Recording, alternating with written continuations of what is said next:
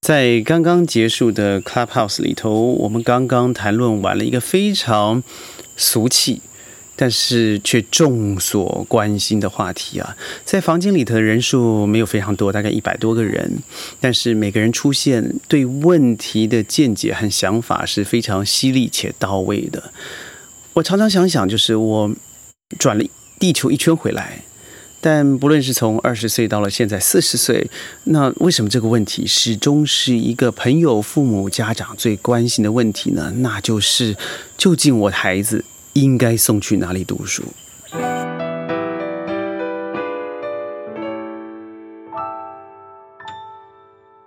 欢迎各位加入今天的宣讲会，我是轩。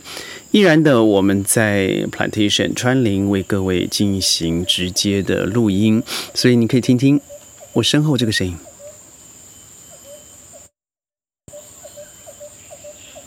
多么美好啊！没错，我现在就是经营在一个完全绿色的环境，而我刻意的呢，把身旁周遭的声音留了下来，尤其在疫情之下。嗯，不只是亚洲啊，现在的澳洲、美国，甚至英国，在这个全欧杯以后，足球赛以后，加上七月二十三号将要开始的奥奥运，呃，我觉得川林真是一片净土。在雨林气候里头，我们白天是阳光灿烂，下午可能会有少许的雷阵雨。昨天晚上温度将近低下十五度左右，这就是标准的一个雨林气候。嗯，我刻意把声音留下来，所以也希望能够把这个环境的声音呢，让你的生活感觉到一分的绿意。好，我所说的刚才，我的孩子应该去哪里读书啊？在这个房间里头，每个人都踊跃发言，原因就是因为。真的耶，各位想想看，呃，在我们那个年纪啊，大概就是在二十年前左右，我们读书，身旁呢，只要有人送英、送美、送澳、送家，都觉得哇，这些人啊，不但是社会的翘楚，在呃社会地位上面，在学位的认证上面，好像都已经达到了高度。而在我那个年代，我读的是私立的国中，那身旁已经很多的同学。在他们高中、大学以后，已经完全立定脚跟，就是到美国的某一州、某一所学校，和某个亲戚住在一起，要完成他的大学学业。那时候，因为身旁几乎，我相信百分之三十到四十的人都有这种意识，所以呃，不会因为说呃去判判断这样的观念是对或是错，而是就很自然而然的接受了，好像就是这个样子。当初我还记得，嗯，每个人都有小小的梦想嘛。我还记得我去买了一本书，那本书我记得在美金上面将近要三十五块，那时候是不小的数字哦。那本书叫做《美国》。对，那本书在讲什么呢？就是怎么样到美国生活，美国每一周的生活状况、读书状况、生活水平。所以那时候我告诉我自己，我一定要去 Chicago，Chicago。当然那时候的见解，我这样说出来以后，很多人都觉得那个是对的，一定是对的。我不用不用太多的烦恼，因为只要有美国价值，就是对的价值。这我先不提。我在提这个之前，我先想的是 Working Holiday。因为在房间里头，有很多的家长问我说：“那我的孩子已经到了一个 working holiday 的年纪了，那是不是可以去？”呃，我相信我这样说，应该很多人会气愤哦。但是我必须要告诉您，我是反对意见。我身旁有两万多个客户，其中大概一半是一些学生。那这些学生经历过了 working holiday，很多的成人，他不论是中产或是高阶经理，有些人也都完成了 working holiday。对，呃，我持反对意见有两个原因。嗯，我对于采苹果第一个不是很有兴趣了，但是我要说的第一个原因是，您想想啊，您在读书的过程里头，你嗯，我知道有一个叫做 learning gap，你可能在高中、大学中间，或是大学要到硕士之间，你想休息一下，那您知道吗？在 working holiday，像我最熟悉的澳洲，它就有非常严格的限制，譬如说你必须 working 六个月，holiday。可能是另外的四个月到六个月，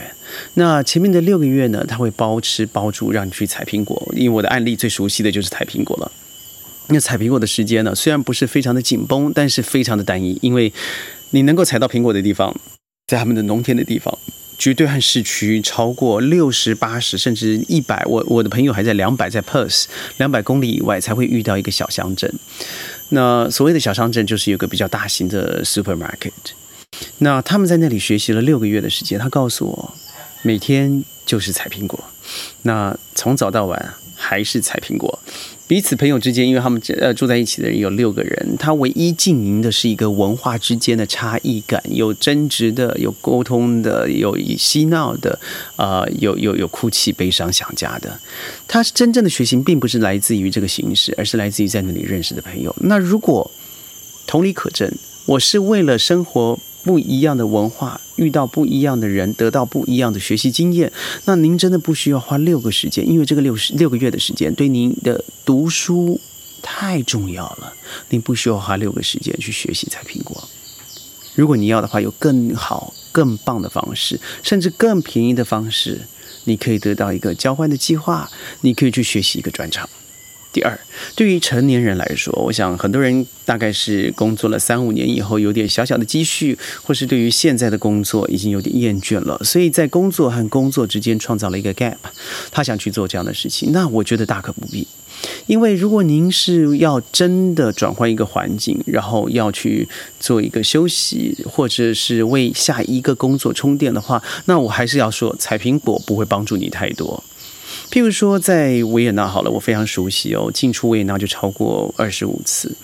它有很多的小短期的学习计划。当初我去的时候是用先令先令计价的，现在是用欧元计价了。那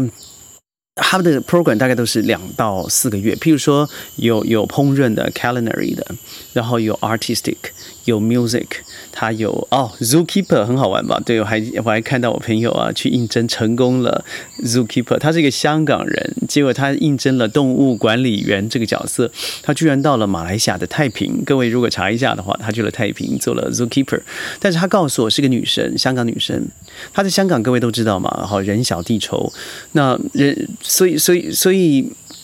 地小人丑，不好意思，所以呢，他很不容易能够在这样宽广的大地之间和动物学习与相处。那我问他说：“你说的学习，学习了什么？”他说：“第一个是耐心，第二个是谦虚。”呃，我听了以后，我也不问那谦虚和耐性是什么，因为我想我八九之间已经抓到他所说的内容了。那在。工作之间，像我身为一个高级主管来说，我也认为他所说的忍耐和工钱哦，谦虚所说的这个谦虚和忍耐，的确是我所认识很多的高级主管，他非常期待他的员工能够拥有的力量。那我认为他这六个月就花的太值得了，更更不要说他在这里得到了很多文化的熏陶，因为他本身会说粤语，他同时又说华语又说英文，在呃整个马来西亚的学习对他来讲是完全熟人，他没有一个经过呃需要 ice breaking 的时间，他直接的融入了整个社会文化，那我觉得他真的是赚到了。所以，如果把你的 working holiday 可以导致成是一个 study 或是 learning holiday，我认为那个东西远远比一个 working holiday 来的值得。所以，当初我提出这个想法的时候，在房间里头的很多朋友很震撼。他认为，哦，他听到了一个新的想法，也的确啊，你去呃农林农民农村里头学习，你所学习的如果和未来是不能衔接的，那你不如真的在很多地方，你可以进入 hostel 去读书，去认识人，去看到当地的文化，你用很便宜的方式做个 backpacker，你依然可以得到，甚至得到更多的学习养分。这是我反对 working holiday 的原因。好，那再说回来，我觉得这一集我不会说得完哦。但是我相信，因为每天我们在呃 podcast 里头都会有新的更新，你可以跟随我的脚步。下一次我们会继续深入。我今天把今天的话题说完，也就是回到四十年前，当西方的主流价值在马歇尔计划以后，对于世界大幅度的输出所谓的民主主义、民族主呃民主主义，在非民主的国家，它就是错的。那认同西方主流价值，譬如说认同他们的政治观念，认知他们的外交观呃外交观念、政治观念，那你就会是一个被认同的好国家。在联合国里头，你看到现在一百九十三个会员国里头，将近有五十个左右吧，五十到五十四个国家是偏向美国的，呃，跟在中国或是亚洲偏向中国这个大国来说，应该是九十多个国家。我先不提政治关系，我先提的是，即使在联合国里头支持中国，也就是我们华人社会的国家是多过于美国，但是支持美国的国家乃属于一些主流国家大国。那这样看来什么意思？也就是，这个世界上，您现在在在在在第二次世界大战以后所创造出一个恐怖的超级大国，那就是美国。即使到了现在哦，我认为中国还是在各个方面无法完全匹敌。也就是说，这个价值的输出，虽然我们不能否认美国是往下走，没错，更不要说大英帝国在一八二一年鸦片战争以后，嗯，到达了它的顶峰，然后就持续的往下走了，没错。但是。在清末民国，然后甚至日据时代以后，到了现在，亚洲还在复苏，还在往上走，这段时间还是需要蛮长的。那呃，美国的价值在输出的过程，他会把自己的文化，其中包含了教育，也输出了世界。呃，即使到了现在，文化畅通哦，网络畅通哦，资讯畅通哦，但是还是很多人崇欧尚美的。我不能说他们是错的，但是我我在下一集呢，要特别跟各各位是各位谈谈。既然你有这个想法，和我当初想认为要去美国、要去英国、要去澳洲、要去要去加拿大，这都是对的想法，因为这就是真正的这个呃呃高大上啊，这个白富美应该要做的事情。但是我还是告诉你，有一些陷阱，